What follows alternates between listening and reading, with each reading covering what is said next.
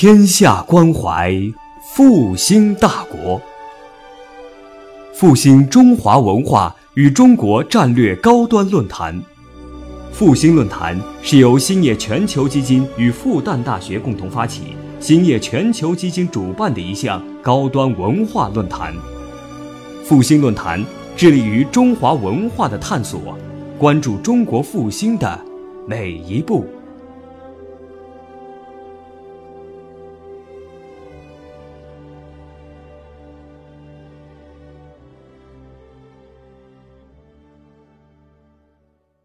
我这个选这个题目呢，我当时是这么一个这这有这么一个背景，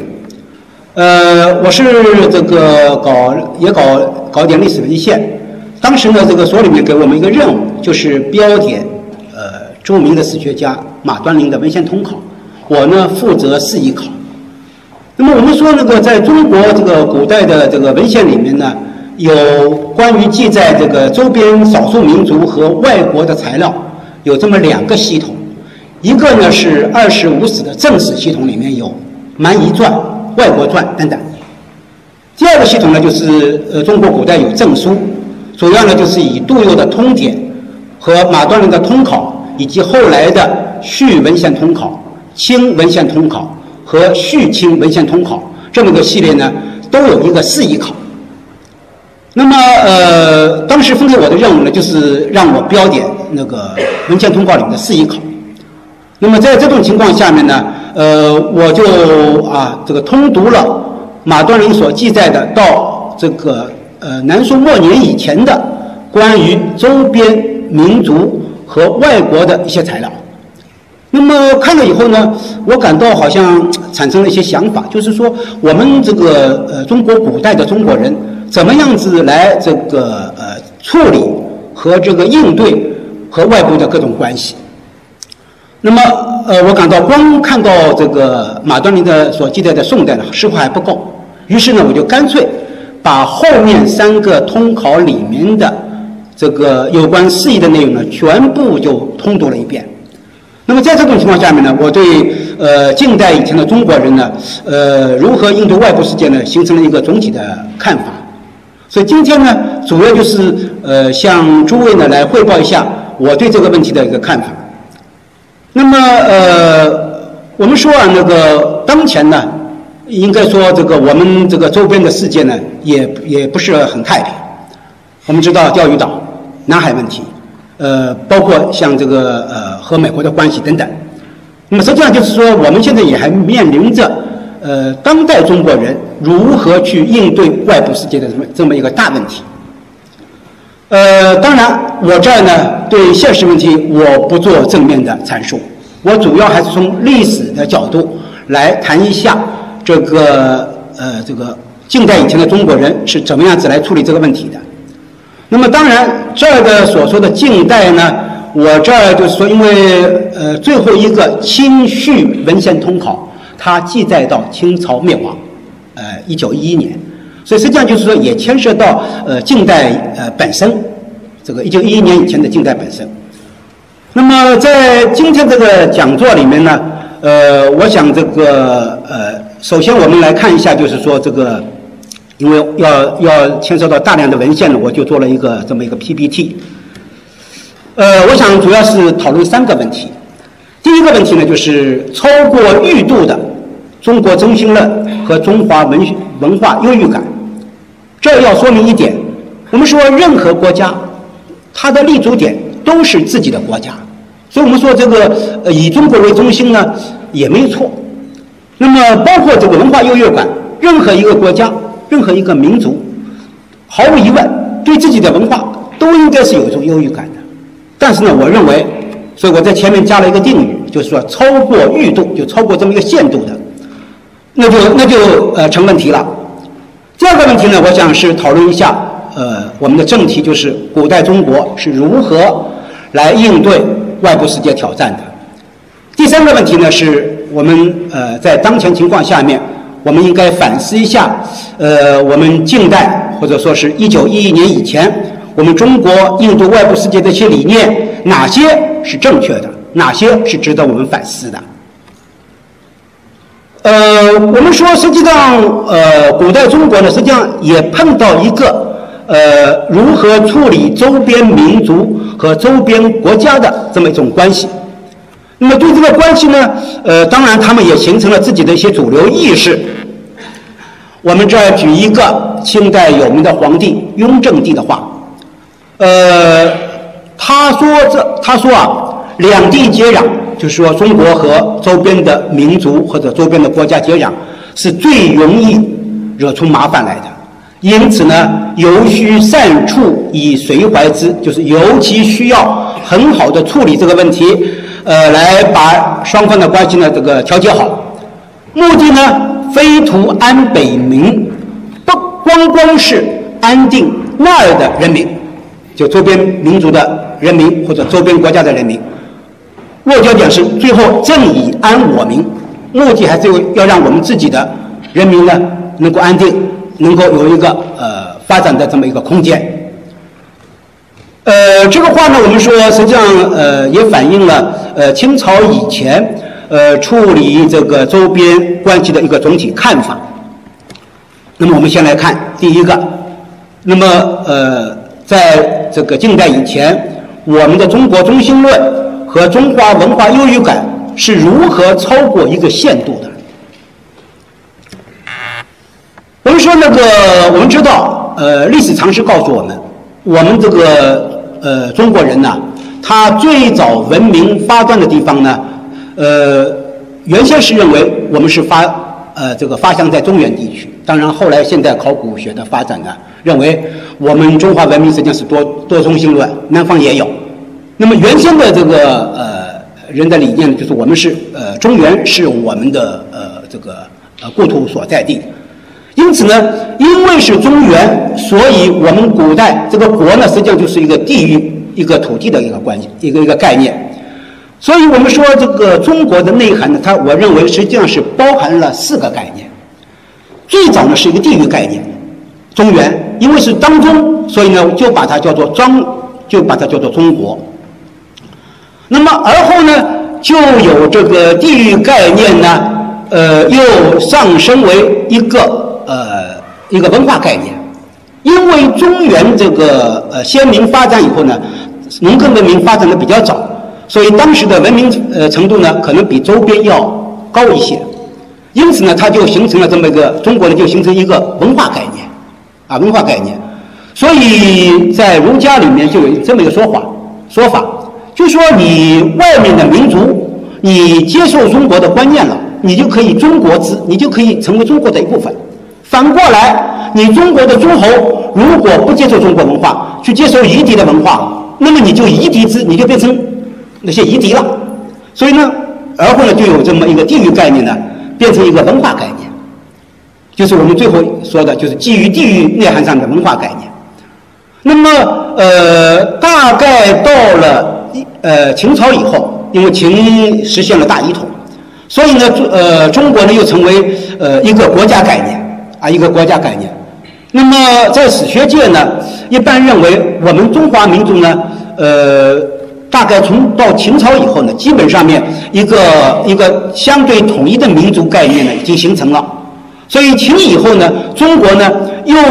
又有这个国家概念发展为一个民族概念。我们把我们的民族叫做中华民族，就是和中国有关的这么一个一个概念的延伸。因此呢，我就说，实际上面我们这个呃中国的内涵呢，就具有既具有地域概念，又具有文化概念，还具有发展到国家概念，到最后的民族概念，是这么一个情况。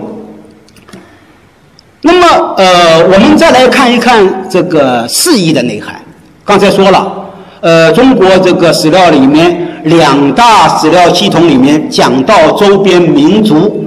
或者说是这个呃和我们接壤的这个外国，呃，他就给他一个概念叫做四义。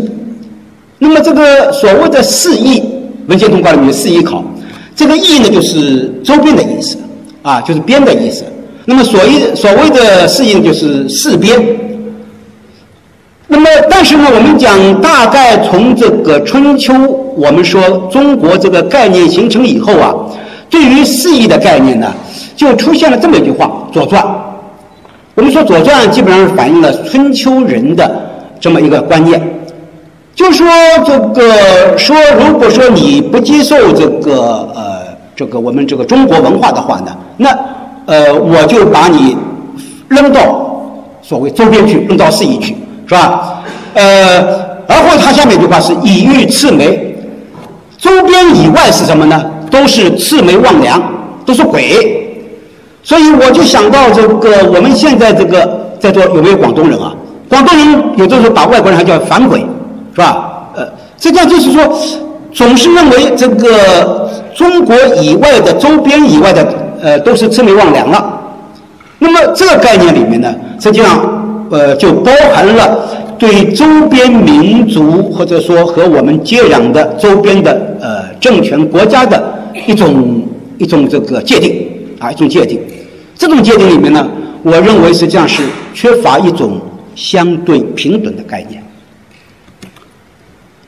呃，那么实际上我们说，呃，就形成了所谓中国和四夷相对称的这么一呃一组概念。那么具体说起来呢，这个四夷就包括这个东南西北四个呃方位的少数民族。或者说是这个国家政权，那么我们这个呃那些史书里面呢，就把它叫做东夷，包括我们把日本也也是列入在东夷的范围里面，西戎就是西面的，呃，包括这个啊西域各国等等，南蛮和北狄，那么呃夷就是外国，那么当然这个呃我这个呃标题里面所谓这个华夷之际啊。这个夷呢，呃，我们说这个，我这儿要说明一下，我这儿的夷并没有鄙视或者说是亲密周边民族或者国家的概念在里面，我是借用过来，是吧？就这儿就代表外国，所以这个四夷也就等于四夷。那么，呃，在春秋时期呢，已经形成了这么一个一个很强烈的观念，就是说华夷华夏中国和夷。是有区别的，这个夷和夏夏也是中国，呃，互相之间呢要设立一个呃很严重的这么一个呃防线，是吧？因此呢，呃，在儒家思想里面，呃，就有这么一句话，就是内诸夏而外夷狄。中国当中啊，是我们华夏民族所居住的，外面呢都是夷狄。那么这儿的夷狄呢，实际上是。包含着一种对周边民族的一种，比如说，呃，可以说是一种鄙视，呃，这个轻视的呃内涵在里面。那么我们说这个呃，中国是起源于中原，那么我们说这个呃刚刚起来的时候呢，当然我们说中国人和外部接触有有限，所以他就往往把原先。地域上面的，呃，这么一个概念是吧？这个地地域上面的中国概念，就人等同于天下概念，中国就是天下，啊，就是天下。那么到了后来呢，我们说，呃，比如说这个西汉的时候，张骞通西域，那就已经走出了呃当时的所谓呃中国这个地理概念之外，呃，看到在西域以外也有很多的呃民族和政权在那儿。那么这样一来呢，就从就从原来中国就是天下，呃，有所改变了。再包括后来这个，呃，晋朝的时候，这个法显也到印度去过，是吧？而后呢，是唐代的玄奘，呃，到西域去求法，包括到这个明代初期的郑和下西洋，那么已经是这个和世界有接触了。但是呢，在呃。尽管在实际上他知道，呃，所谓的天下原来并不是一个狭隘的呃地理概念上面的中国，但是呢，他还是坚持这么一个观念：中国等同于天下，中国的天下还是一还是一个一码子事情，是吧？也就是说，呃，地域概概念中国以外的那些个呃事宜呢，还是在中国这个天下之内接受我们的。这么一个呃一个一个一个一个一个呃统治的，一个控制的呃，我们说这个中国第一部证书，呃，《杜佑通典》里面就说了这么一句话：“福在之内，日月所临，天圆地方。”当时是吧？那就是所谓“福在之内”，就是太阳和月亮所照临的地方。我们华夏是居土中，是吧？呃，还是应该以华夏作为呃作为这个中心的。那么这种这个这么一来呢，我们说就基本上面呃形成了这么一个呃我们所强调的这个中国中心论的观念。那么这种这个呃中国中心论观念呢，尤其是到这个周边向对中原形成一种巨大压迫的时候呢，这种观念特别强烈。我们知道这个宋代，宋代呢，我们说这文化很发展，但是呢，在这个和对，尤其是对北北面这个少数民族政权打交道的时候呢，老是处于下风。那么在这种情况下面呢，这个中国中心论的观念呢就尤其凸显。北宋时候有一位学者叫石介，他在一篇著名的《中国论》里面就这么说了：“据天地之中者，曰中国；据天地之偏越之偏者，曰四夷。”四夷是在外面，中国在内面，是吧？呃，之所以要强调内和外，就是要设立这个以下的这么一个防线。那么我们说，呃，这个中国中国中心论形成以后呢，呃，我们说，呃，把中国等同于天下这个观念呢。在从唐太宗到清代帝王那儿，几乎上几乎是一脉相承的。我这儿是选了四位略有代表性的皇帝的言论。我们先来看唐太宗，他说：“我现在是天下之主。”他实际上是当时应该是说中国之主，或者唐朝唐朝的天子是中国之主。他就说了：“我不管是中国还是四夷，我都要养活他们。”就不是中国这个啊，这个国家概念、地域概念以内的这些个人呢，也属于我要我来养活的啊。那么呃，不安者，中国不安的，四夷不安的，我必令其安；不乐者，我必令其乐。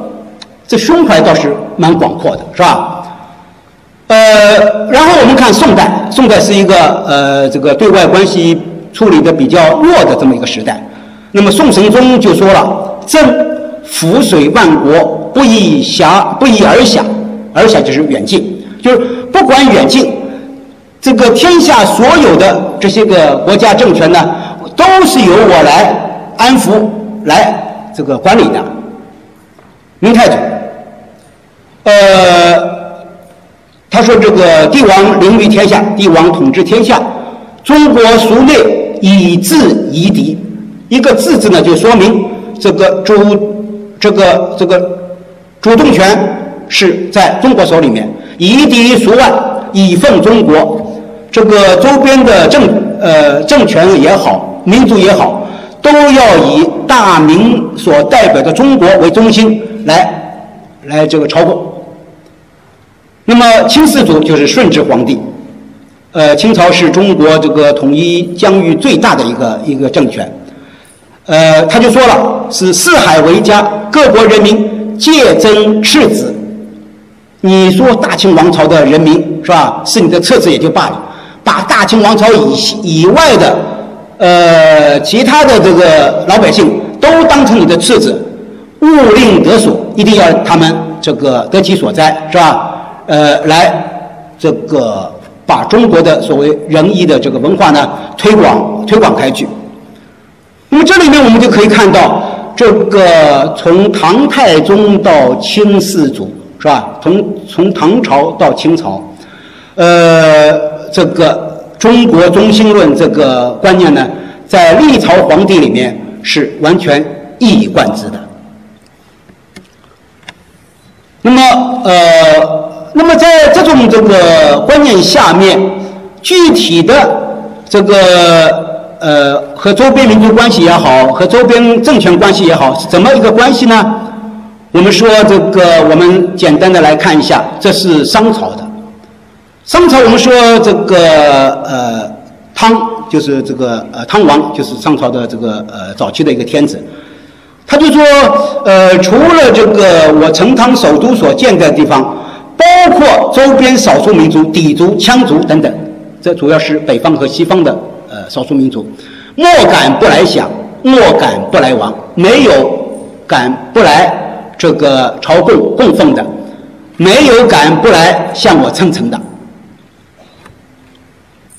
这是商朝形成这么一个呃应对周边民族和政权的这么一个一个理念。到了这个春秋时候，呃呃到呃到了那个那个呃这个周朝的时候，《诗经》里面有这么四句话很著名的：“普天之下，莫非王土；率土之滨，莫非王城。”也还是强调这个周天子，周天子呢是天下的共主。啊，是天下的共主。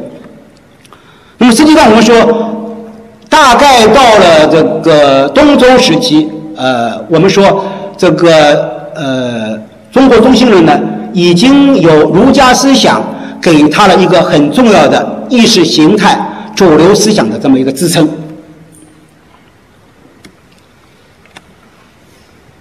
那么这种呃，这种这个呃观念呢？在秦汉这个大一统帝国时期呢，我们说得到了进一步强化。我们知道那个西汉初年啊，实际上，呃，汉王朝和匈奴的关系呢，西汉初年是汉王朝是处于下风的，所以呃，匈奴呢始终成为这个西汉王朝初年的一个头痛的毛病。那么当时有一位文学家，也是思想家，呃，贾谊呢就讨论到这个匈奴问题。呃，他就说了，这个天子者是天下之首，天就是整个天下，你是头脑，你是头；蛮夷者呢是天下之足，是脚。那么，呃，所以呢，在这个观念下面呢，就是对这个蛮夷的征伐和命令，应该是由汉朝皇帝来操持的。呃。而向这个天这个汉朝天子这个来朝贡，应该是所有丞相，这儿的丞相也包括周边民族和周边国家，是城下之礼也。那么在贾谊的时代，就是说呃这个这个汉文帝的时代，因为匈奴不断的压迫西汉王朝，所以他就感到呢现在是足反居于上，脚放在头上面了，头呢反而放在下面了。道玄如此，莫之能解，没有人能够解决这么一个状态，这个还能称得上我们国家有人吗？呃，他就说这个古之正义，这正义当然就是儒家思想的正统观念了，是东西南北，够车舟之所达，车辆能够开到的地方，船舶能够行驶到的地方，人己所能够这个走到的地方。应该是莫不衰服而后称皇，就是说，呃，这些地方，这些地方的呃民族和政权都应该向这个西汉这个皇帝呃臣服，这样呢，你西汉皇帝呢才能够真正的成为所谓的皇。那么贾谊这个呃《论匈奴书》呢，实际上也就反映了秦汉帝国这个呃态势下面。呃，中国中心论对于外部世界的一个总体看法。那么实际上这种看法呢，我们说，呃，经过这个秦汉王朝到唐宋，一直到明清，几乎都是历朝历代都是如此。那么我们来看这个呃，当时这个呃清王朝对这个当时这个。外部世界的一个总体看法，和刚才所说的贾谊的看法呢，基本上面是如出一辙。天朝富有四海，所以呢，在表示呃我们的仁爱的时候呢，我们还应该呃这个有自己的防范和制约的这么一个呃这个这个法术。然后呢，内部治理好了，把中国事情搞好了，周边的远人。周边的民族和政权呢，自然会来臣服你。因此，这个因为我们知道，这个呃清初几朝呢，是可以说是中国封建社会最后的辉煌，呃辉煌。所以他就说了，这样一来，就所谓“到海鱼入出，罔不率避者也”，就是说，凡是这个天涯海角、太阳所普照的地方，没有不互相来表示服从的。那么我们说，呃，在这种这个呃主流思想下面，我们中国和周边民族和国家的关系是怎么一种关系呢？我们说，实际上是一种宗主国和凡俗国的主从关系。中国是主，周边民族或者说周边政权是凡俗。那么，呃，我们中国的皇帝和来朝国家的这个君主。或者说，呃，这个我们中国境内的少数民族首领的关系是什么关系呢？就是君和臣的关系，父和子的关系，啊，所以这种关系呢，实际上是有尊卑这个等级很明确的。我记得这个呃呃，这个这个清初当时朝鲜有一个有有一次内乱，呃，那个。当时这个朝鲜意思说这个，呃，就就向这个清朝皇帝皇帝表示了，就说这个，呃，新来的这个政变上去以后的君主，他说这个啊，我我和你们这个大清朝的关系呢，就是说意思说这个啊，呃，就是说这个我们还是保持我们自己的自己的领土、自己的管理吧。这个当时清朝皇帝说不可以，哪哪里有这个父亲管不到儿子的，就把他给这个啊拨了回去了。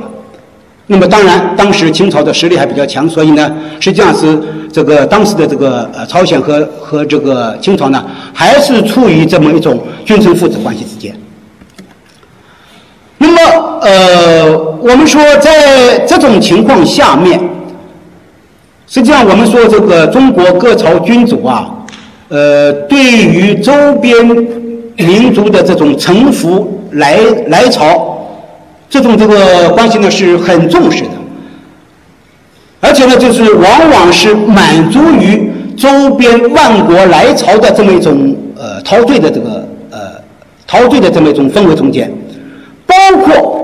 这个我们称得上是这个皇帝里面所谓的这个明主吧，呃唐太宗吧，也是也是如此。有一段材料是这么说的：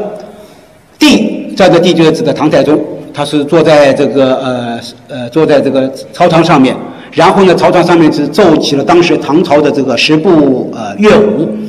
呃，大殿前面呢是设了一个土的高台，上面都是酒瓶，呃，有一个水流呢，就是把这个酒瓶呢，就是不断的运送到来朝的各个政权、各个少数民族首领的这个呃座位前面，所以他就说了，自左阁通，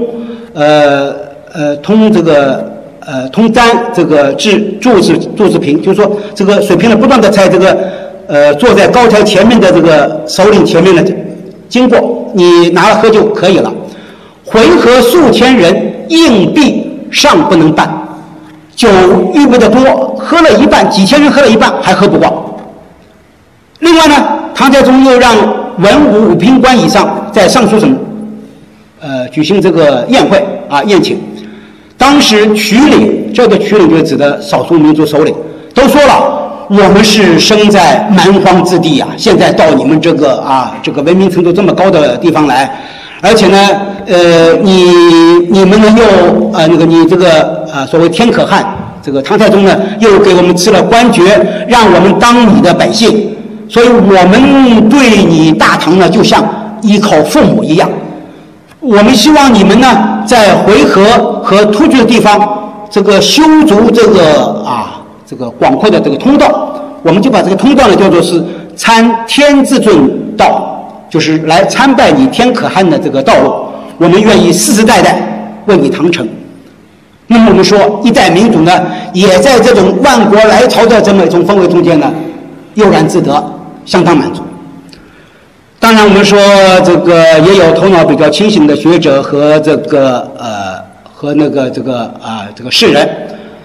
呃，写文献通稿的马端呢就说了，他这儿是举了高丽，就是古代朝鲜。他说这个高丽来这个来朝呢，来到中国来朝呢，一方面当然我们我们的文明他们感到是对他们影响很大，所以是慕华风。但是最关键的还是利税次也，就你每一次这个周边民族或者周边国家来朝，我就大量的赏赐给你，是吧？呃。给你来朝的使者，然后你带回去给你的，给你的首领或者给你的君主。那么这是从这个周边政权和周边民族角度来看，是利次利这个税次；而从中国角度来看呢，是要示太平。就我们把我们希望你万国来朝，那我们主要是来通过这么一种天下太平这个局面呢，来表达我们的。我们的国家现在是多么发达，我们的生活是多么好啊！就是来来这个鼓吹一种太平盛世。那么在这个过程中间呢，呃，马端呢就说了，他说这个实际上万国来朝啊，呃，一方面当然有一部分是可能是自觉的，呃，自愿的到中国来，但是另外更多的更这个更多的情况是什么呢？他就说啊。呃，导移朝贡，除了这个所谓利于互市啊，利于互市赐予，互相做生意，你中国给予他的这个啊这个钱财，并不是真正是呃慕义而来。那么在这种情况下面呢，往往往往是像政权强大的时候呢，像唐朝、像明朝等等，他有的时候就是通过使者出访，说哎。你到我们到我们唐朝，到我们明朝来，呃，我们会给你们一定的这个呃这个贸易的好处和赐予的好处。所以他说，你只要是粉衣细致，把我们希望他来朝的意思向他们向他们说清楚，他们都会来的。这个就可以就说明了，呃，这种这种这个表面的这个粉饰太平情况呢是。以大量的中华物力，这个这个呃支付出去作为一个代价。那么我们说了，呃，这种这个局面呢，我我们讲无非是要维护两个观念，一个就是政治上面的中国中心论的观念，我们还是天下共主；第二个呢，就是表明我们的华夏文化是有多么好的优越啊，多么优越。所以我们说，呃呃，这个我我给他两个两个这个命题，就是说，中国中心论是华夏文化优越论的一种政治表现，而华夏文化优越论呢，是中国中心论的一个核心意识，两者之间呢是互为表里，互呃互相支持的。那么呃，我们刚才说到。呃，任何一个国家以自己为主为中心，任何一个民族以自己的文化为自豪，是毫不奇怪，也是理所当然的。对于这个两个观念的这么形成以及强化，著名的史学家吕思勉有一段议论，他说：“这个在秦汉以前呢，因为我们的中华文明呢发展程度对于周边的政权。”或者国家来讲，相对来说比较高，而且呢，并不感到周边民族或者周边政权的压迫，所以呢，呃，对自己的这个文化呢，有一种自负自重的这么一种观念，啊，呃，异族能够模仿我们的文化，那么我们就认为，哎，你是我的同志同调。呃，否则的话，你不认同我文化呢，我就呃加以排斥，投诸四夷，以欲魑魅。因此，这个吕思勉说了，《春秋书法》里面就是呃孔子所修订的《春秋》里面有这么话：“诸侯以夷礼，则夷之。”就我刚才所说的，你诸侯不用中华文化的这个礼仪，那你就变成夷狄了。反过来，你周边的夷狄，你。接受中国文化，我们就可以把你当做呃中国人来看待。这就是说我们刚才所说的中国概念的文化内涵。所以这个我们可以回顾一下这个呃春秋时代的一些一些情况。我们知道，呃，东周呃时代呀，当时最早的中国呢是呃相当于我们现在中原地区，像晋啊、魏啊、鲁啊、齐啊等等国家，那是中国。当时把南方的楚和西方的秦是排斥在中国之外的。那么到了这个战国时期，到了春秋后期到战国时期呢，实际上我们中国已经把秦和楚都纳入到中国范围里里面来了。这点呢，在这个呃春秋左传里面有这么一个呃逐渐的一个呃发展演变的过程。所以我们说，这个呃，在秦汉以前所形成的这么一种呃观念呢，应该说是在当时形势下面有它的一个正常的轨迹和一个合理的一个程度的。问题在于秦汉以后呢，这种观念是越来越强化，越来越固化，啊，越来越固化。呃。我们呃可以看到，由于这种固化的干呃观念呢，所以呃，所以我们说这个呃，对于这个当时的这个呃周边政权来讲，呃，它呢就所一方面，我们我们说，呃，中国古代，尤其是在这个明初以前，我们这个文明程度呢是呃是处于一种强势强势的状态。那么在这种强势的文明状态下面呢，确实，呃，周边的一些民族和政权呢，确实感到，哎，这个文明里面有我们值得仿效、值得学习的成，呃，这个呃因素在里面，所以呢，呃，会表示一种呃一种这个仰慕。因此，我们可以看到，在隋朝的时候，呃，突厥有一个可汗叫沙伯略，他给隋文帝上一个表。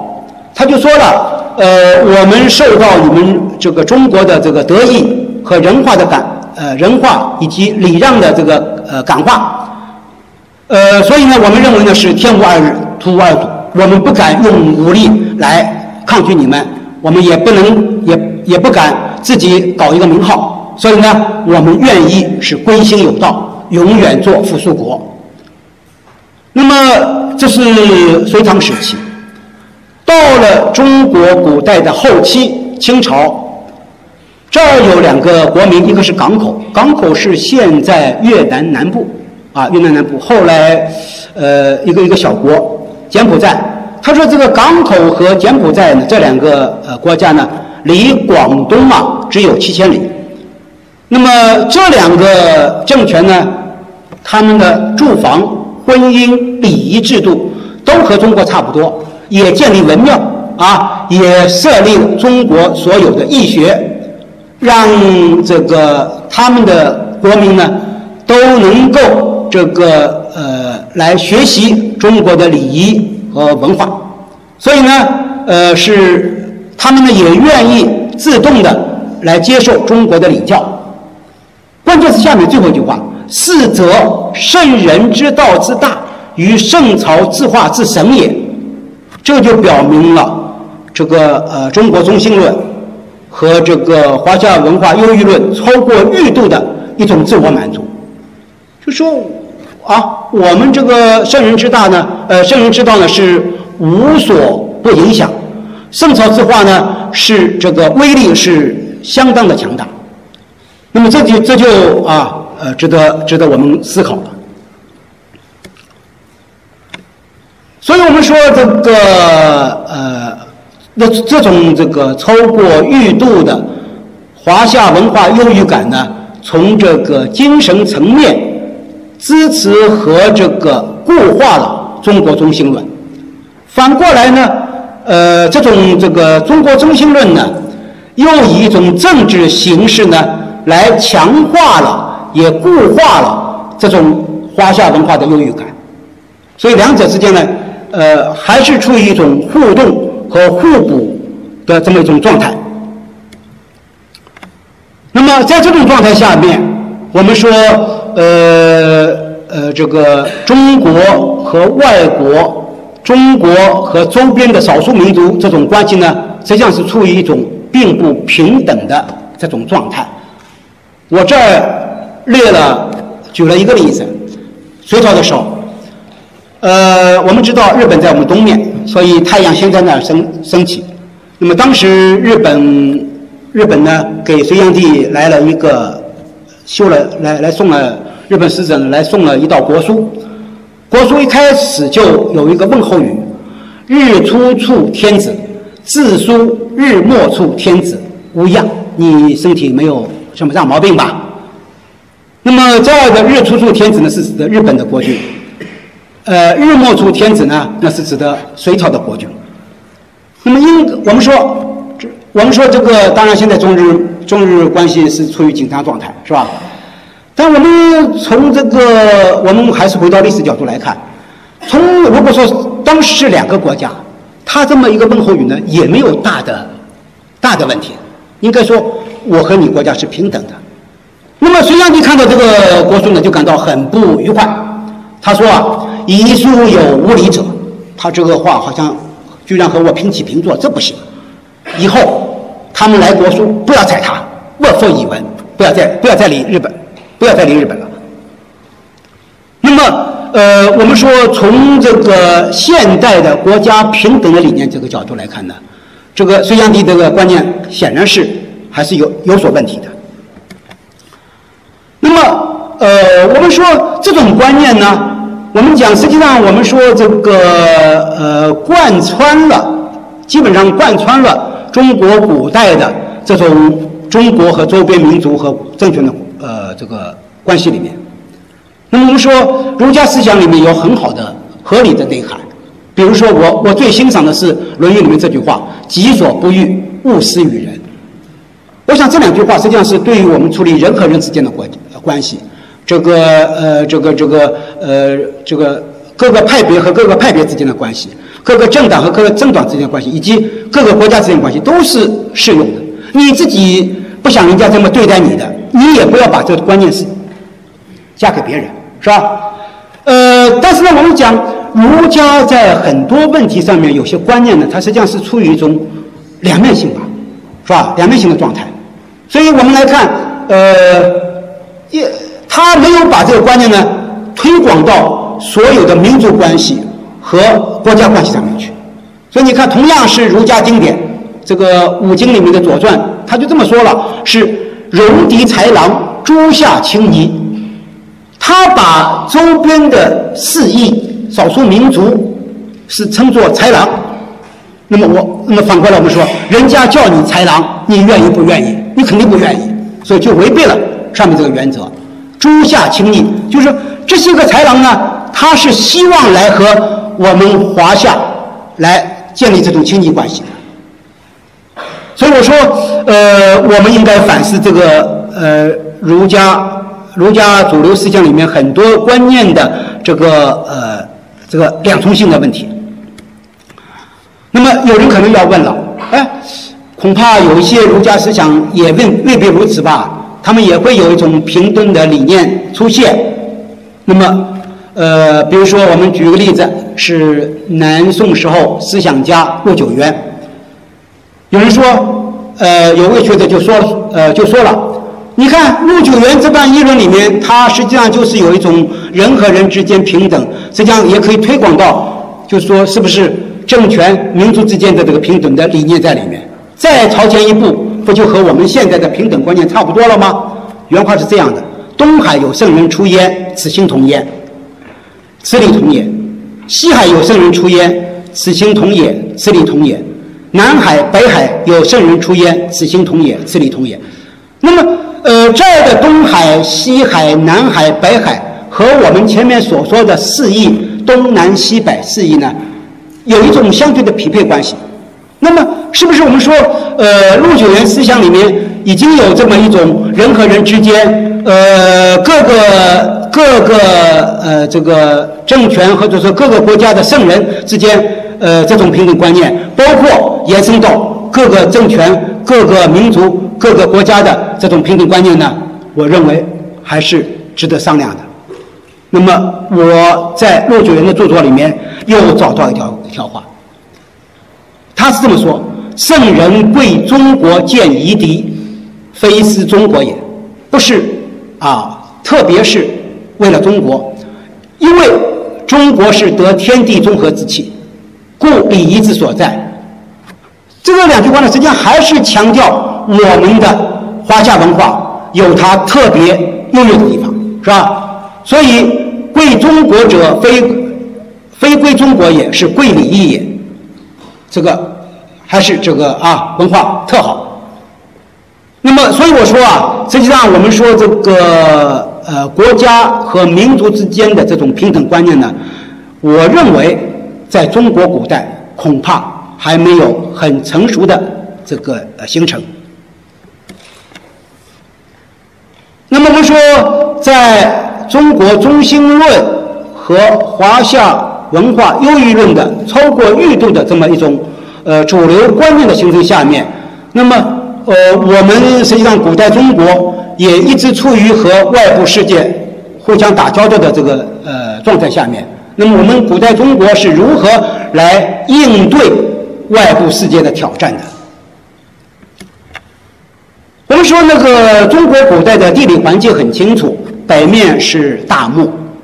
呃，北面、西面基本是大漠，是吧？呃，西南面西南面呢是崇山峻岭，东面呢是大海，基本上面是处于一种相对封闭格局的状态。那么我们中国的这个呃这个文明呢，主要的。啊，又是农耕文明，所以在这种地理环境和这种农耕文明的态势下面呢，我们说这个农耕文明和游牧游牧文明啊，如果说两种文明发生撞击的情况下面呢，很明显，农耕文明在游牧游牧这个呃文明的这个打击下面呢，往往是处于一种弱势劣势，因此呢，呃，在这种情况下面呢，从中国这个上古时代。就形成了呃应对外部世界的一个一个呃这个第一反应。什么反应呢？就是《尚书》里面所说的话，盛典。当然，这个《尚书》盛典是伪书，那么这个伪书再伪的话呢，恐怕也不会超过这个啊这个秦汉时期。所以它基本上面呃还是代表了我们这个秦汉以后这个主流思想的这个观念。呃，这话这么说，南夷华夏侵乱中国，就中国原先是相对安定的，就是因为这个周边的民族和国家来这个骚扰、侵乱这个我们的华夏和中国，所以呢，才使得我们不太平了。那么，呃。刚才这个是我们这个呃利用这个汤因比的这个挑战和应战这么一种文化模式，我们中国对于外部这个所谓侵乱中国以后的这么一个第一反应。那么在这个第一反应的情况下面呢，呃，我们说这个呃中国历代统治者或者说是主流思想，他们呃就形成了一个。一个这个应对的方略，那么应该说这个在这个上面呢，儒家思想有它的这个合理成分在内。也就是说，我们中国呢，始终是以这个啊，不是扩张，不是主动的去这个啊侵侵占呃掠夺这个其他民族或者或者国家的领土，呃，总希望这个睦邻友好作为处理这个。关系的一个一个一个主要原则，这个原则在这个东汉光武帝那儿，他有一段议论，我认为还是比较有代表性的。他就说啊，呃，如果是舍近而图远，劳而无功，因为我们说周边民族和周边国家那都是离远离中原的，所以这个你如果去是要呃稀图他们的这个呃一些领土啊、人民啊。那是劳而无功，舍远而谋近，益而有终。就你外面的事情，你不要去啊，去考虑它，多考虑考虑我们就近的事情，把中国事情办好，就能够安逸，就能够这个啊，就能够呃持续。另外呢，就是物广地者荒，你希望不断的拓土，不断的扩展自己的疆域，这样呢，反而会呃这个让国家呃走向呃一个反面。然后呢是物广德者强，就是说呃我们坚持我们的价值理念，这样呢我们就会强大起来。有其有者安，这个有其有者就是有我们自己原来应该有的，那么我们国家就会安定，就会有安定团结。贪人有者残，希望把别人有的东西拿过来，这样你的国家反而会受到损害。这个呢是呃我们说儒家主流思想里面应对外部原则的值得肯定的一个原则。所以，呃，这个修《后汉书》的范蠡说啊，他说这个光武帝这两句话呢，不仅仅是自身之本，不仅是他作为皇帝，呃，处理处理自己这个原则的一个一个根本的东西，而且是历朝历代治理国家的一个一个重要的一个原则，给予一个高度的肯定。呃。这种观念呢，我们说，呃，大概从秦汉大一统王朝开始，到这个呃明清时期，基本上面都也是一以贯之的。我们来看一下雍正皇帝的言论，他就说啊，我认为呢，呃，思柔远之道，就是和这个周边民族和国家搞好这个关系，是吧？呃，分疆与睦邻论，则睦邻为为为美，是吧？呃，巍巍与怀德教，如果说让别人来害怕你，害怕你的武力，或者是让别人来感怀你的这个呃德化，这两者来比较的话呢，那还是怀德为上，是吧？怀德为上。那么这里面我们说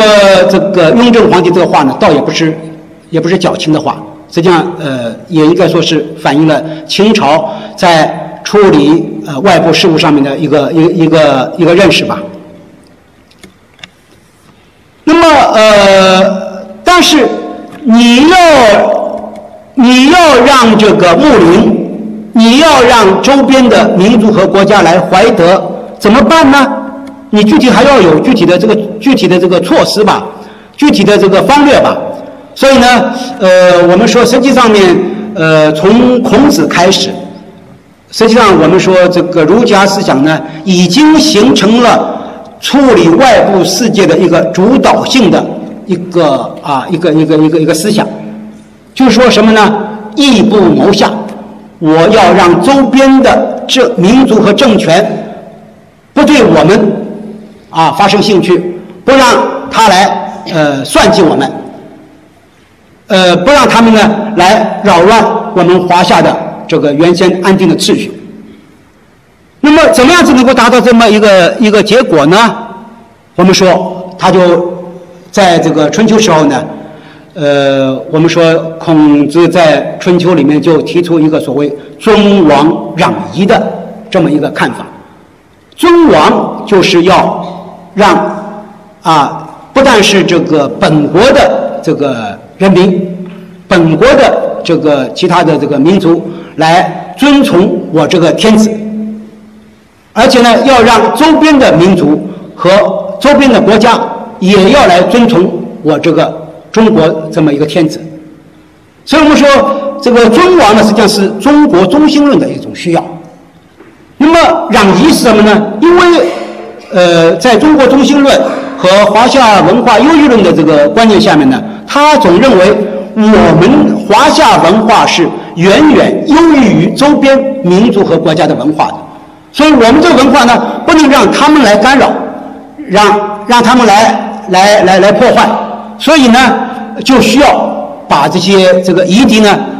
赶在我们的所谓中国之外，所以我们说这个。呃，过强调文化优越论呢，是需要攘夷，因此我们说尊王攘夷，孔子所提出的这么一个政治口号呢，实际上恰恰是和我们今天所强调的中国中心论和华夏文化优越论形成两组匹配的关系。那么我们再来看这个呃北宋时期，我们说这个呃尊王攘夷这个观念，尤其是当呃当时的中原王朝处在周边民族或者说周边国家一种强势压迫下面，这种尊王攘夷的这个思潮呢就特别强化，特别抬头。那么我们可以看到，北宋的思想家石介也是在那篇《中国论》里面，他就说了这么一个呃一个话。他说：“这个呃，二十八色九州呢，就无非是指中国这个分野领域之内，是吧？呃，这个如果不是承认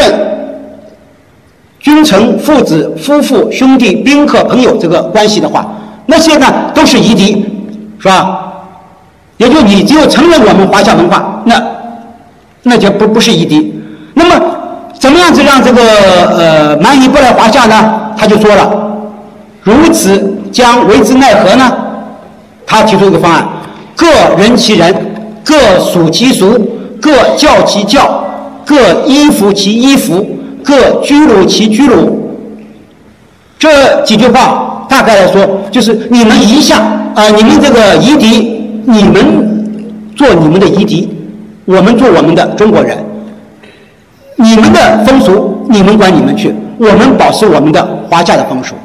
你们的呃这个呃教化，管你们的，我们管我们的，是吧？包括服饰，包括呃这个住宅居室礼仪等等，都是如此。所以呢，也就是说，适宜处适宜。周边民族、周边国家，你们就待在那儿吧；中国就待在中面啊，待在，待在待在这个呃呃中国，互相之间是各不相乱。用我们这个上海话来说，互相不搭界，不搭界，这样就可以了。那么我们可以看到，实界所表达的这个思想呢，实际上也就说是把中国和四夷给完全隔绝开来。啊，通过这个隔绝封闭状态呢，来达到所谓的呃这个互相相安这么一个局面。那么我们说了，呃，一方面，呃，中国古代的这个地理环境是处于一种相对封闭的状态。我们说这个北面有大漠，所以呢，秦始皇修长城，实际上也是他的主导思想，就是说。通过长城把我们的华夏和夷狄给隔绝开来，是吧？一隔隔隔绝开来，呃，因此呢，呃，这是我们说从这个地理环境角度来看，所以就搞了这么一些这个这个防卫工事。那么从这个呃，我们说农耕文明角度来看呢，确实中国这个呃地大物博啊。在当时情况下面呢，确实能够做到自给自足。因此，在西晋时候，我们知道西晋前期呢，周边的民族，这个五胡十六国啊，这个五胡不断的向中原迫近。在这种情况下面呢，呃，当时有一个学者江统，他就写了一篇文章《西戎论》，因为你周边民族不断的向中原压迫，所以有的时候就造造成我们这个呃原先的汉族。和这个周边的这个夷狄这个少数民族呢，互相犬牙交错，住在一块儿，住在一块儿呢，势必有势必有接触，接触以后呢，呃，那个游牧民族他就看到你农耕文明有很多很多这个他值得呃炫目的地方，包括在这个这个这个经济物物产上面，所以他就要不断的骚扰，因此在这个情况下面呢，这个江统就提出了一个策略，西戎，把犬牙交错的少数民族全部西出。就是迁出这个呃中国去，那么，所以他在这个里面就说了最后一句话，你我们看到以四海之广，四树之富，就如果说是在中国境内啊，我们本身是地大物博，我们本身经济很发展，所以我们完全不需要你周边的民族给我们交换什么物产，是吧？所以何必要夷吾在内，然后取足呢？我们不需要和他们做物。呃，这个物质和经济上面的交流，我们就能够自己满足自己了。这一点我就想到，我们那个在四九年以后，这个当时苏联我们把它叫苏修，美国把它叫美帝，你苏修去吧，你美帝去吧，我们中国完全能够自力更生的，是吧？确实我们也自力更生这么过过来了，是吧？所以在思路上面有它的一种历史延续性在里面。那么他就说了，通过这么一个把周边的民族迁徙出中国，造成一种所谓荣晋不杂，少数民族和晋王朝这个统治下面的直接统治下面的人民不再呃不在这个杂居，而各得其所。这样一来呢，就是说。既已经是这个把周边民族或者政权是远绝中国和中国完全是不搭界了，是吧？在这样一来呢，就是他们那些个周边民族或者说周边政权，即使要想捣乱，要所谓的口爆，它的危害也就是不会太大。那么这种思潮呢？这种这个策略呢，实际上我们说，呃，在这个晋以后呢，实际上也还是始终延续着。我们说那个从这个呃西周开始到汉代，实际上我们不断的在碰到碰到这个周边民族和国家对这个中国的这种骚扰。或者说是这个啊，这个这个这个呃这个呃危害，因此呢，已经在处理有关问题了。那么到了这个呃西汉中期的时候呢，有人已经对呃周朝、汉朝，包括秦朝在内，这个三个帝王的处理方略做出了一个评价。文献通稿引了西汉中后期这个严尤的。一个评论，沿用呢就是回顾了这个三个呃，这个这个天子的策略。我们先来看周呃呃这个西周吧。周宣王的时候，显荣显荣是匈奴的这个呃这个有和匈奴有一定的族源关系。他说当时呢是显荣内亲，至于晋阳，晋阳是在现在陕西中部。那么呃。而后呢，这个周宣王呢就命令当时的军队呢出去征伐他，呃，到了周朝自己的这个边界的地方呢就停止了。那么他呢就把当时的这些个北方戎狄的入侵呢，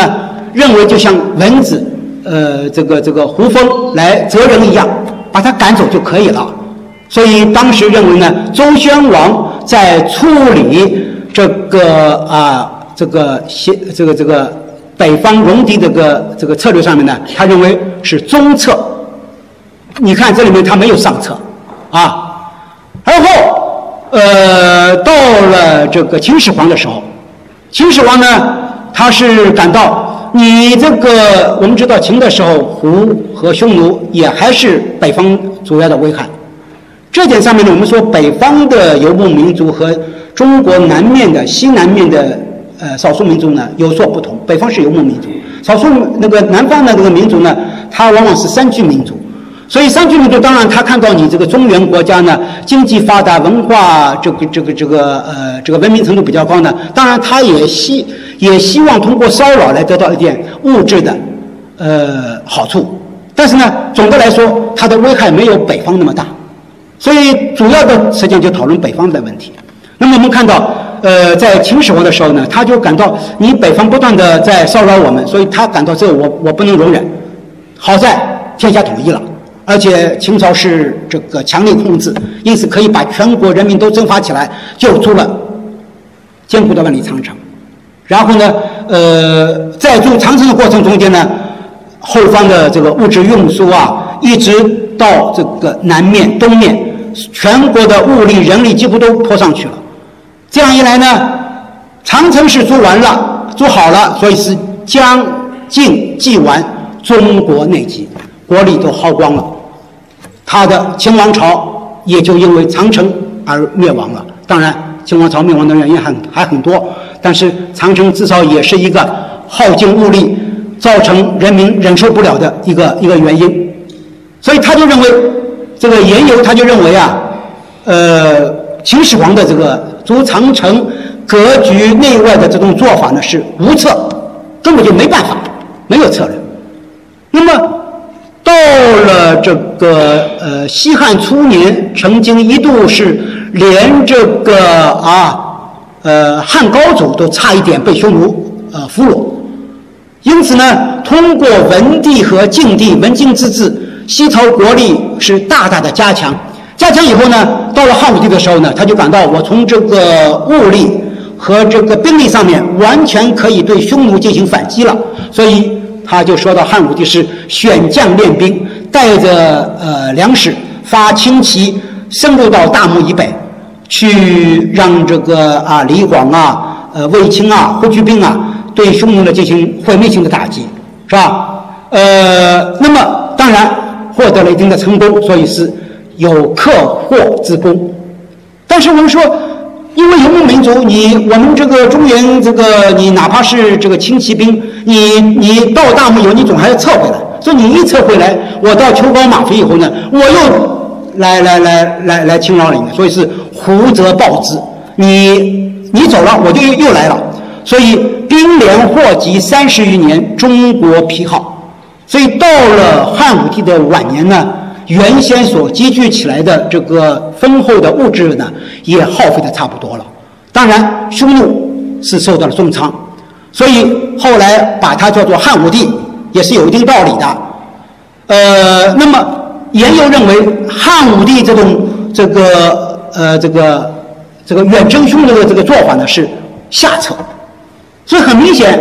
既然没有上策，实际上中策就是上策。所以他实际上是肯定了这个周宣王的做法。那么，呃，我们说这个实际上面，我们讲到了这个呃，经过这个秦汉，又到了所谓呃这个两晋南北朝五胡十六国，呃，我们实际上。中国和周边民族的关系实际上是不断的呃处于一种互动关系。那么呃在这种情况下面呢，当然呃我们说呃也有一些学者呢他就提出了是不是有更好的方略在里面。所以我们说到了这个呃东汉的时候，呃班固就提出一种这个呃策略叫做机密政策。机密政策是什么？怎么解释呢？大概说起来啊，简单说起来就是说，只要你周边的民族首领，或者说是周边的国家的君主，承认我中国这个天下共主的这么一个身份，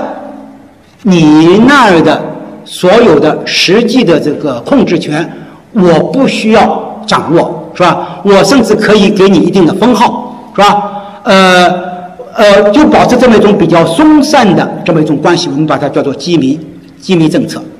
是吧？呃，所以班固在他的这个呃文章里面就说了，这个最最圣明的帝王呢，应该是特机密之，就是对周边的民族和政权呢，应该应该实行机密之策，不给他，不与他们呢达成所谓的这个呃协议。也不去讨伐他们，因为你和他们达成协议了，我就一定要给你所谓的这个呃这个彩礼、经济上面的好处。你一给他们经济好处以后呢，他们得到好处以后呢，就会感到哎，这好处还不错，他又不断的要要来要来这个呃这个骚扰你，而不去攻伐呢，因为你攻打他需要需要胸兴师动众。而且攻打的过程中间，势必双方能够要要结怨，所以呢，他认为是外而不内，你夷敌在外面就永远在外面，我们中国在内部就永远在内部，疏而不亲，我和你保持一定的距离，不建立一种亲密的关系。我们中国的政教也不希望影响到你，是吧？古代我们说有所谓政术，就是颁颁颁立法，我们的立法也不要你不要你来遵遵守。你来骚扰我，我来抵御一下，来惩罚你一下就可以了。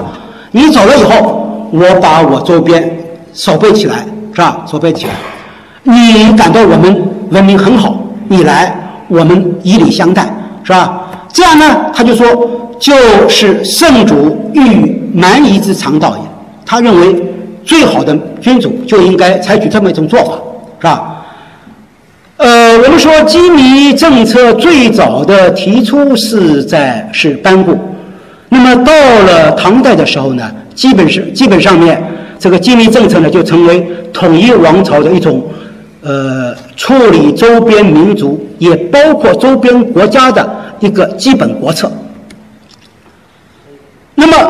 呃，在这种基民政策下面，无论是周边民族的首领也好。或者说是周边的国家也好，呃，你要在名义上面承认中国的宗主权。那么这么一来呢，只要你承认了我原先所强调的中国中心论和文华夏文化优越感，还能够继续保持着，在国内也还是这么还能够这么说。那你看，还是不断的有外国有周边的呃少数民族的这个首领来朝拜我们中国，是吧？而周边民族和周边的这个呃政权呢，它也能从你中原这个统一王朝中间得到一种自治权。自治权以后呢，因为当时中原统一王朝是强势文明，是吧？所以他也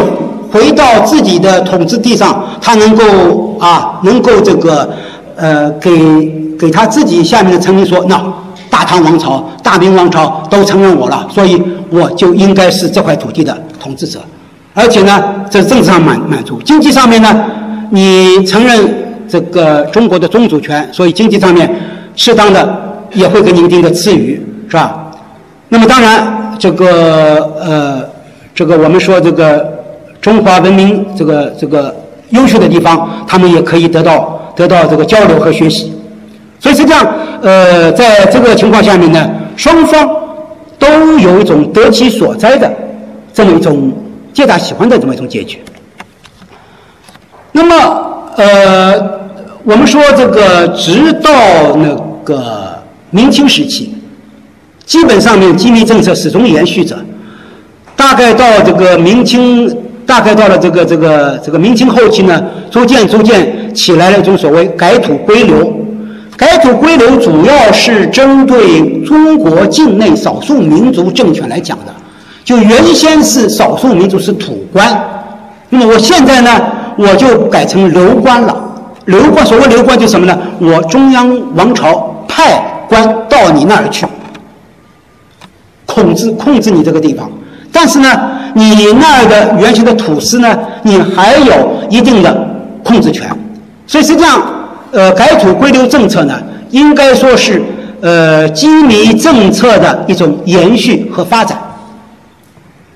那么，我们说，在这种这个应对外部的基民政策下面，而且加上原来的隔绝中外的这么一种一种一种这个呃具体的这个方略，因此到了这个清朝时期呢，呃。始终还是处于这么一种状态。那么我们说，当时实际上面我们讲到乾隆时期，西方这个近代文明已经在欧洲崛起。那么，呃，西方文明崛起以后呢，它当然呃是需要向外拓展。那么在这种情况下面呢，我们说这个乾隆后期呢，英国乔治三世派来使节。向希望打通这个和中国的贸易关系，以便让他资本主义的这个产品呢能够有一个有一个外销的一个渠道。那么我们来看，在这种情况下面，这个我们原先所形成的这种固定的观念呢，在乾隆皇帝那儿是完全没有什么变化。他认为你乔治三世派使者来是。仰慕我们的华夏文化，是吧？而我们，而呢，那个，呃，他就当时呢，就给这个让这个英国使者呢带回一封信给乔治三世。他说啊，我们天朝物产丰盈，是无所不有，就是你带来的这个东西啊，我们我们不稀罕，是吧？我们不一定要期望你外这个外国的货物来通有无的。你不通有无，我们我们照样过得很好。那么这种观念实际上就是我们说，呃，在进入近代啊，实际上我们说，如果说是一六零零年，世界史上把它呃认为是进入世界史上的近代开始的话，那么我们说乾隆皇帝已经是一七几几年了吧？这个观念呢就很明显和近代这个观念是有点不相符合了。呃，所以法国有一位学者写了一本。这个当时英国使者马嘎尔尼来见乾隆皇帝的一个整个朝拜过程，呃，写的很详细。在这部著作里面呢，他这个对中国这个清朝时候这个对外部世界的一种处理的这个应对的这个原则呢，呃，做了一个旁边人的一个一个一个描述。他就说啊。很少有一个民族能像中国人这样，把这种就是所谓的中国中心论和华夏文化优越论的这种超过欲度的状态发展到这么一个程度的。然后他就说了，他们今日的落后主要来自于他们的优越感，来自于他们的优越感。那么。下面我们来看一下第三个问题，就是我们基本上面把这个呃中国中心论和华夏文化优越论的这个发展的脉络，以及这个中国古代在这这两个呃主导思想下面应对外部世界的原则策略，做了一个简单的回顾。那么现在我们就来反思一下。这个近代以前，我们这种应对外部世界的理念和方略，有哪一些个是值得我们呃好好考虑的、深刻反思的呢？呃，明代后期有一位这个传教士利玛窦来到中国，呃，他写了一部著名的书，叫做《中国札记》。我们说旁观者清，因为我们说这个中国中心论和华夏文化优越论，通过万国来朝，通过这个周边民族和国家纳贡称臣的这么一个感觉呢，始终让自己也让自己统治下面的这个中国人呢，处于一种自我陶醉的状态。呃，这种状态呢。实际上，我们说是一种慢性的鸦片。那么，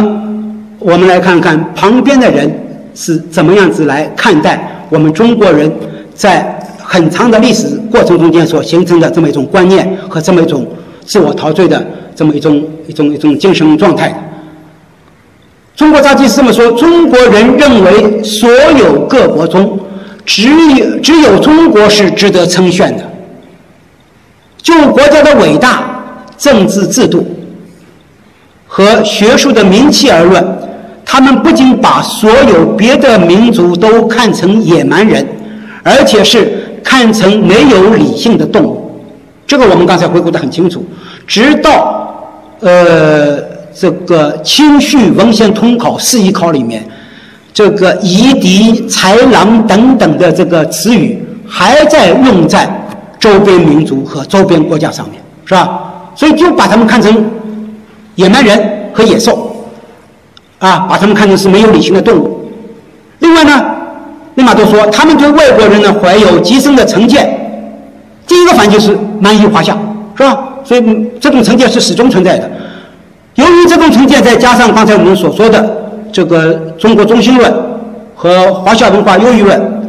因此呢。呃，他们就认为，既然我们的文明是最好最好的，我们何必在外国人的书里面学什么东西呢？是吧？万物都万物万物具备我具备于我嘛，所以我们的政治制度、我们的价值理念都是最好的，所以就拒绝向世界这个了解啊，拒绝向外部学习。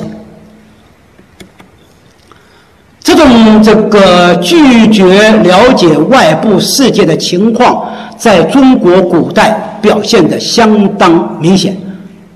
我们说，当然，我们说，在长期的历史过程中间，固然有张骞、班超出使西域，以及像唐呃这个这个玄奘这个向这个印度求佛经的这么一一种可歌可泣的事迹。但是呢，我们说这些中国人在中国古代毕竟是少数，最关键的是。这种活动呢，没有给中国主流观念巨大的冲击，啊，呃，影响最广大的中国人，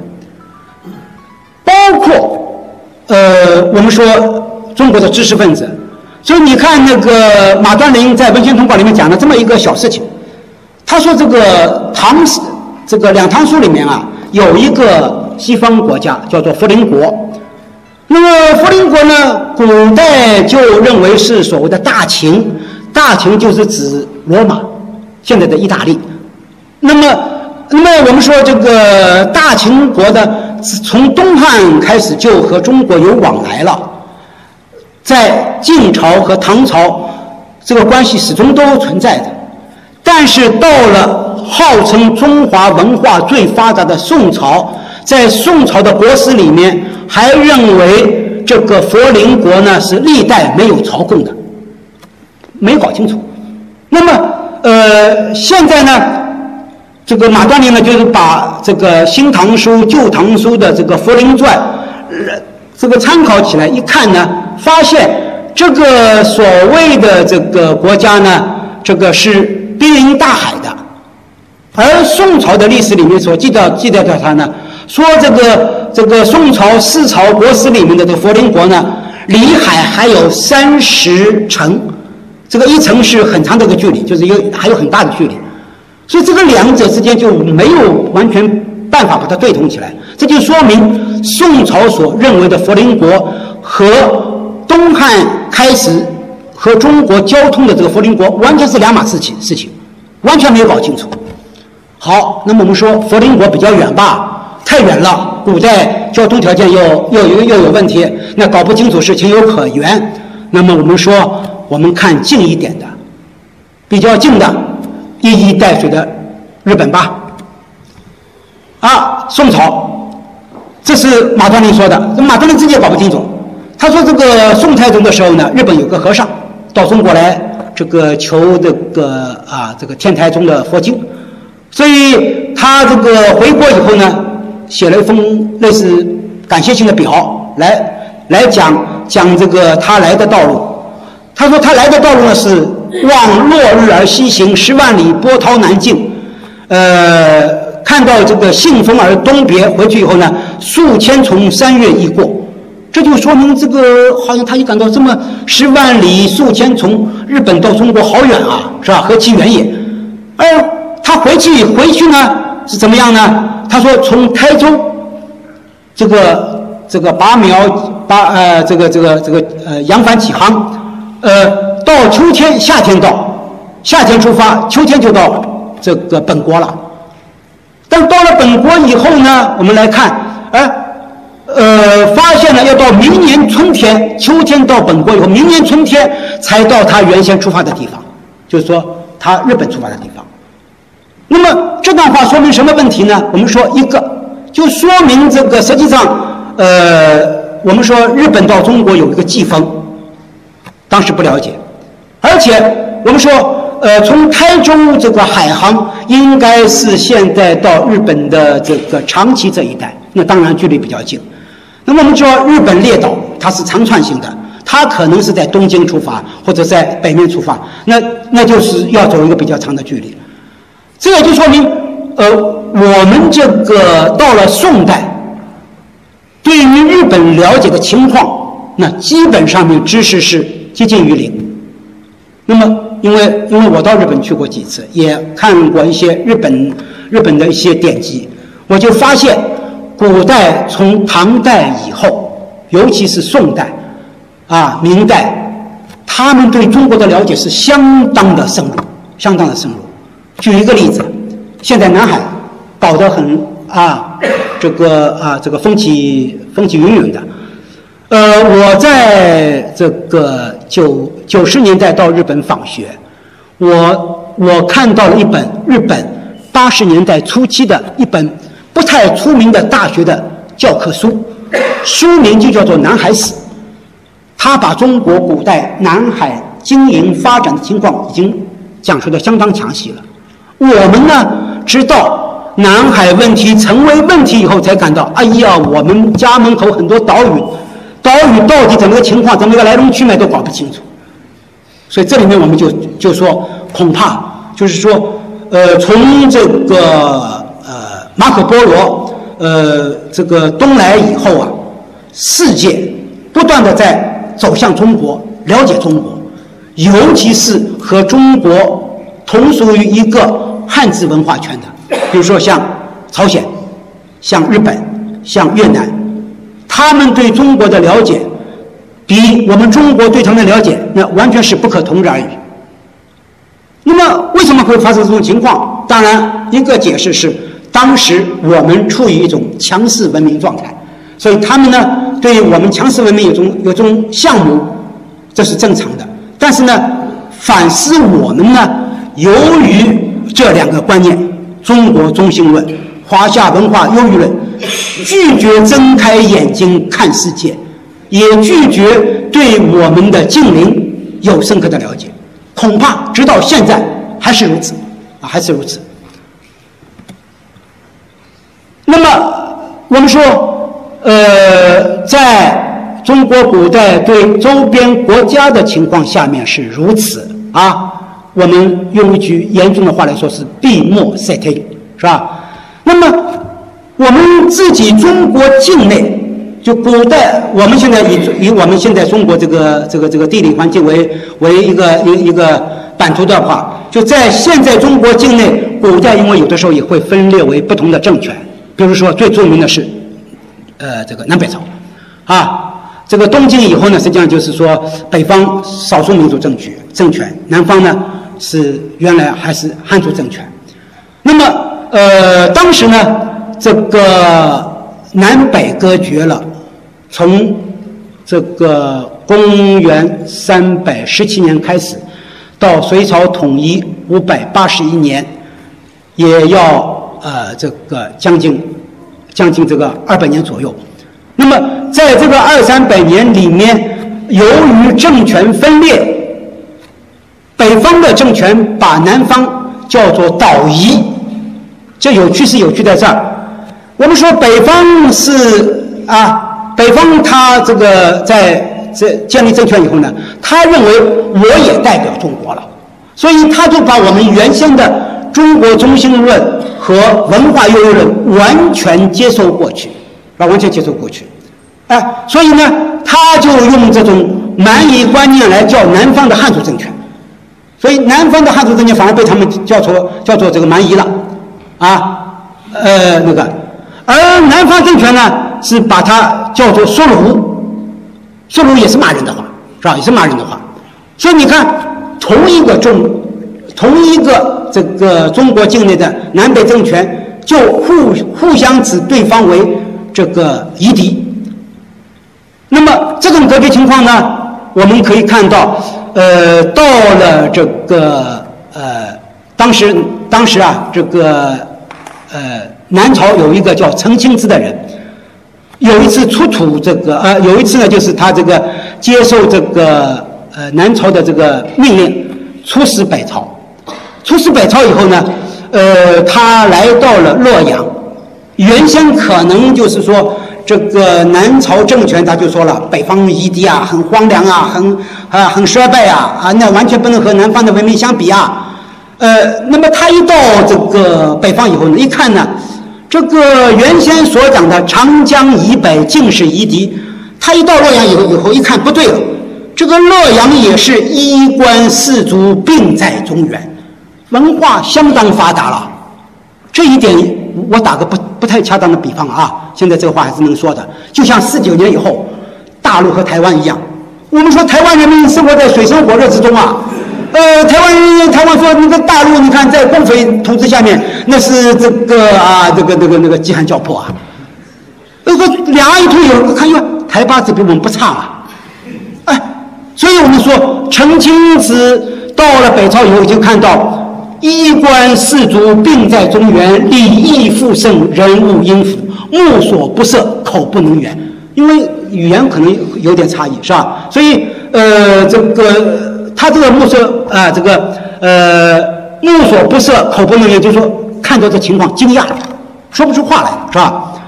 那么当然，我们说，呃，这种情况恐怕在中国古代这个中原王朝和中原王朝并立的其他政权之间，或者说其他民族之间，都有这种情况存在。那么，呃，我们说啊，在这种情况下面，我们说这个呃，中国中心论还是根深蒂固。所以这种根深蒂固呢，而且我们说到了清朝呢，是达到了一个比较有点可笑的地步。我们说这个呃，清初这个统一中国以后，当时这个呃，乾隆的时候。修这个《续文献通考》，《续文献通考》是记载明代以前的，呃，南宋以后的这么一段这个中国和和这个周边民族、少数民族和这个周边政政权的关系。他就说了，这个在这个四夷考的一个总序里面，他就这么说：他说这个渤海之内，西主西臣，也就是说，还是认为整个海内外天下。主就是清朝，臣其他的这个地方都应该称都是称臣的，是吧？所以凡是四邑，都是在我这个版图之内的，这就有点有有问题了。就是说，你原先中国这个国家概念以外的版图以外的地方，怎么是你的版图之内呢？而且他说是自同郡县，就像。你你这个外国就像我们我们统统治的这个郡和县一样，所以自不得更以角外视之，角是边界的意思，不能以边界以外以外来看它。那么这种观念观念呢，我们说到了这个呃清朝这个乾隆时期，我们说修这个修这个。刚才修《续文献通考》，他不设外交，那正常。他认为中国中心。到了这个乾隆时期，我们说马嘎尔尼等等，这个西方不断的已经是这个把外部的信息传达进来了，是吧？包括利玛窦以后，我们说这个东西交东东西交往已经比较密切了。但是我们看到乾隆五十年，还是我为上国，率土皆成。英吉利、法兰西、法兰基等等都是我的丞相，没有外交关系存在。你法兰西也好，英吉利也好，只是我的一个凡俗国，是吧？所以当时是什么呢？从机构设立来讲，不可能有外交部，所以只是礼藩院，你们只是我的凡俗啊。而各国使节来怎么样呢？他认为。你来是还是原来的朝贡，所以你看，在修清文献通考的时候没有列外交这一门，原先那个通考是二十四二十四考，就是没有外交考。那么到了刘景造，那已经进入民国了，那当然就是情况不一样了。所以他在续清文献通考里面才补上了外交这一门。所以我们说，从古代史料角度来看，可以看到。缺乏和外部世界、国家和国家之间的这么一种正常的外交理念。而有趣的是，这种观念在乾隆那儿，他认为理所当然的事情，从现在角度来看，简直是在闹政治笑话。我们刚才说了，乔治三世派使节来了以后，他就认为你乔治三世是仰慕我大清王朝的。啊，这个呃，倾心相化，啊，呃，所以呢，在我这个啊大寿的时候呢，你派使者来祝寿。好，那么实际上，既然来祝寿，有一些有一些这个呃，我们说当时呃这个来搞贸易的人呢，他就希望在中国立立脚下来。立脚下来，他是怎么表达的呢？他说啊，我们中国呢，历来你西洋各国。有愿意到中国来当差之人，当差我是主人，你来为我服务的是吧？当差之人，我呢是准其来京，就是你可以来来来我这儿，来了以后呢，你要遵守我的服饰礼仪，啊，我可以安排在。我安排在这个有有有关这个地方是吧？有关机构里面，而且呢，你来了以后是永远不能回本国。这什么意思？就是说你就是我的子民了，所以我我就不能让你再回去。回去以后为什么呢？你要把我的情报给带回去。下面这话我们我们我们呃我没有那个呃打出来。所以我们说呃马卡尔尼乾隆五十年的时候，实际上当时呢。呃，我们说西方文明崛起了，原先原先在这个东方世界里面处于强势状态的中华文明呢，实际上已经从辉煌走向衰弱。那么，呃，问题是，尽管走向衰弱，感觉还是良好，还是认为中国中心，我们的文明是世界上面啊，这个。这个呃最为完美的，那么而西方文明刚刚刚开始开始起来的时候呢，他也认为我们西方文明是世界上面最好的文明，所以这么一来以后呢，我们说进入世界近代史以后呢，两大文明势必要发生强烈的冲撞，那么在这种冲撞情况下面呢，我们说大家都知道，最后。是西方的大炮轰开了中国的国门，爆发了鸦片战争，签订了亚啊这个这个南京条约。那么，在一八四零年以后呢，中国历史的发展呢，就走了一个相当屈辱的这么一个过程。呃，这个美国历史学家柯文写了一部书，叫做《在中国发现历史》。他对中国呃这个历史呢，认为在中国这个史上啊，有四种排外主义。这四种排外主义呢，呃，是在近代表现的相当充分。哪四种排外主义呢？第一，以愤怒为核心的排外主义；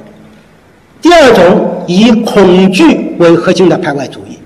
第三种，以逆势为核心的排外主义。第四种以自愧为核心的排外主义。当然，因为课文是研究中国近代史的，所以它主要是讨论近代中国的排外主义的四种表现。我们来回顾一下，很清楚，在中国古古代呢，这个呃所谓隔绝夷、隔绝华夷的这个策略啊，实际上也是一种排外主义。那么，中国古代的排外主义呢，主要体现在第三种。以密室为核心的排外主义，因为从当时的经济国力的实力，我们说，呃，中国中央王朝远远强于周边民族和国家，所以你们不在话下，你们不过都是夷狄，是以密室为核心的排外主义，在中国古代应对外部世界中间是取主要的这么一种态势。当然，在那个周边民族对中原政权形成强大压迫，甚至强大威胁的情况下面，恐惧以恐惧为核心的排外主义呢，也曾经一度抬头。这主要表现在宋代。宋代因为先是受到这个契丹、辽朝的打击，后来又受到这个女真、金朝的打击，所以呢，被打怕了。实际上，在宋代的士大夫的主流意识形态里面，也有一种恐辽症和恐金症，所以呢，以恐惧为核心的排外主义在宋代曾经也一度出现过，但在像唐朝、明朝、清朝，那只主要是第三种。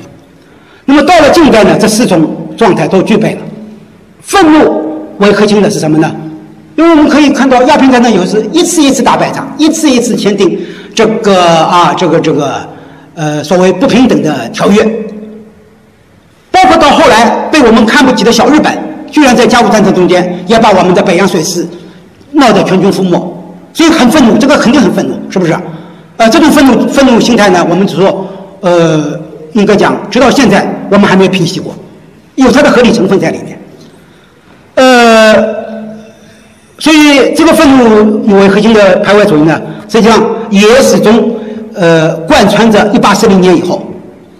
恐惧打怕了，确实打怕了。你看到最后，这个义和团，最后这个从这个呃甲午战争这个中日这个甲午呃条约是吧，开始到这个到那个义和团这个辛亥。这个这个辛丑条约，凡是能够满足外国各种需求的都满足，所以李鸿章就背上了骂名。那实际上就是说，呃，这种对外关系的处理、对外关系的应对，是以你的国力为后盾的。那么既然打不过、打怕了，那就只能被迫接受。这是第二个，第三个蔑视。蔑视呢，实际上在近代比较反而是退有有点这个呃这个退居次要地位。那么在什么上面它还可以蔑视的呢？文化上面。就是说，我们说，直到这个呃这个十九世纪末二十世纪初，我们还始终认为我们中华文化比起你们西方文化来不差，是吧？所以我们在前几年，我们有一再抬头的国学，为什么要提出国学？也就是认为国学是和西学相对应的。也就是说，你们尽管在经济上面、军事上面啊，这个这个方面可以比我们强，但是我们在学术上面不比你们差。所以呢，无非是要用国学来对抗所谓的西学。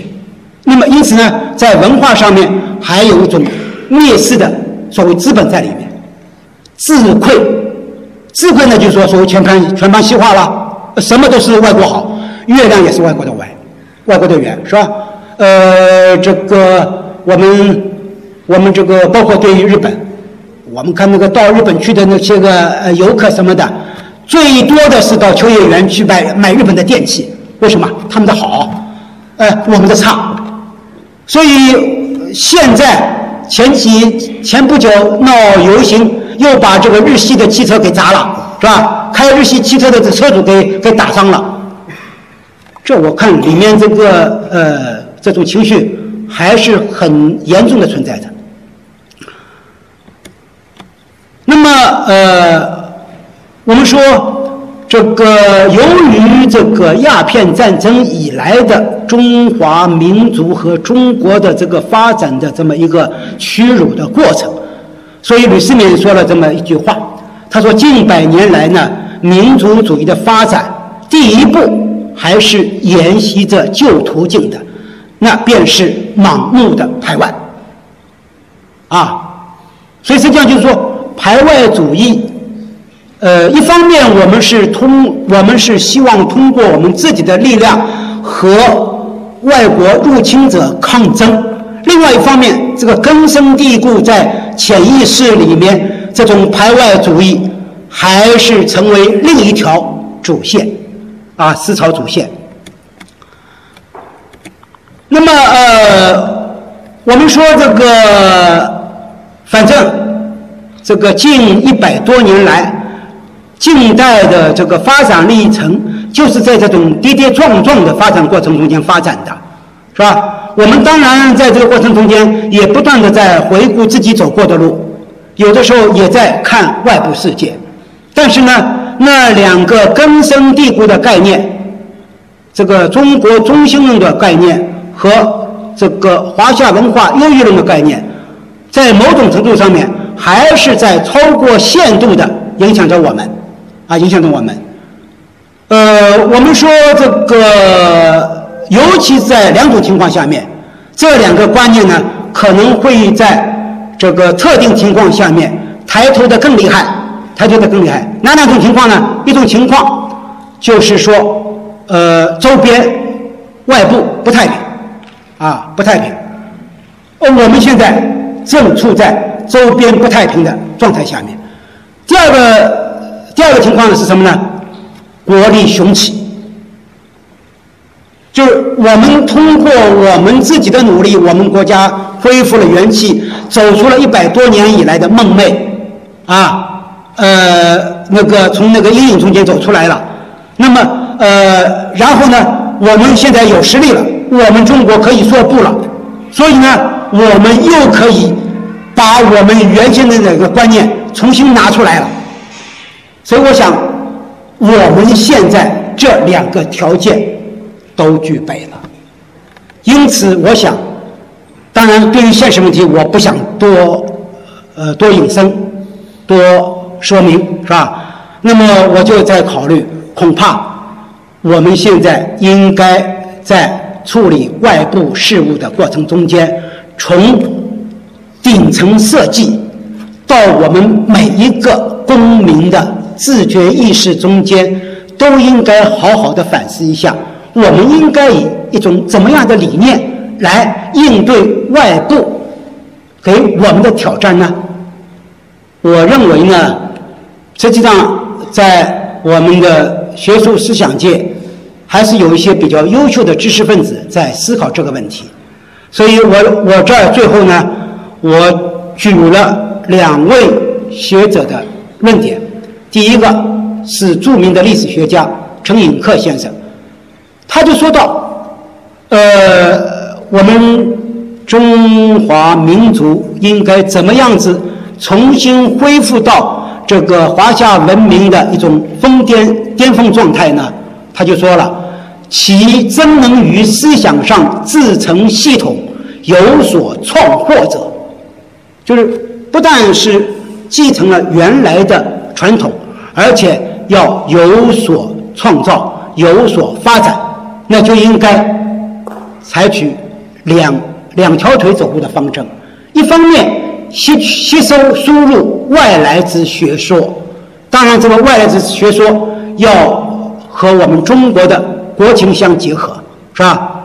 而且这个外来之学说呢，恐怕也没有严格的界定，只要是为能够为中华文明进一步发展，为中华民族。再一次复兴所能够用的学说思想，都应该采取鲁迅所说的拿来主义。另外一方面呢，是不忘本来民族之地位。所以我说，我讲这个，我可能在前面讲的过程中间过多强调了中国中心论和和这个华夏文化优越论。我绝不是这个卖国主义者。也绝不是呃民族叛徒，我还是爱我们的中华民族的，我也爱我们的祖国。但是呢，呃，我们说，呃，我们就是说要把我们民族传统中间优秀的东西把它接受下来，是吧？所以我想，另外一位学者费孝通，他说的四句话，我认为是相当有道理，各美其美。一方面，我们要有自己的民族自尊心，我们要坚持我们民族文化传统中间的优秀的、合理的成分。是，那么当然，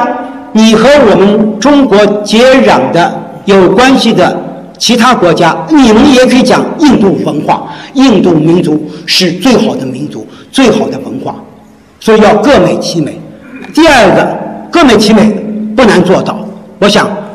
无论是古代中国或者古代的其他其他国家都能做到。第二个是要美人之美，这个就比较难了，要有一种境境界，就是说我们要看到其他文化里面、其他国家的好的地方，是吧？然后把他们的好的地方看一看，哪些东西、哪些理念、哪些政治制度是适合我们中国的。把它拿过来，不要认为我们就按照我们原先的制度这么制度，我们原先文化这么发展下去就行了。拒绝外来的合理的东西，然后呢是美美与共，互相之间要欣赏，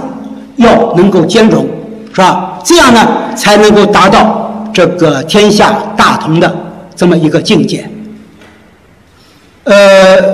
我所以我想。这个刚才陈寅恪先生和费孝通先生这两句话呢，大概也说出了我今天最后要说的这么一个心声。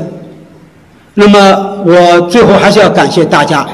呃，大家这个大老远跑过来听了我这么一个枯燥乏味的这个讲座，是吧？呃，可能在我这个过程中间，由于表述关系啊，由于这个呃这个自己的认识关系，可能有些地方讲的不妥当，甚至错误的地方，我也希望得到大家的呃指指教和纠正。好，谢谢大家。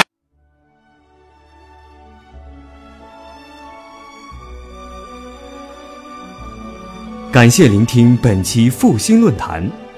本论坛由复旦大学儒学文化研究中心提供学术支持。欢迎您关注复兴论坛的微信、新浪微博及豆瓣小站。复兴论坛主页：三 w 点复兴 Chinese 点 cn。我们将向您推送更全面的资讯及更优质的论坛。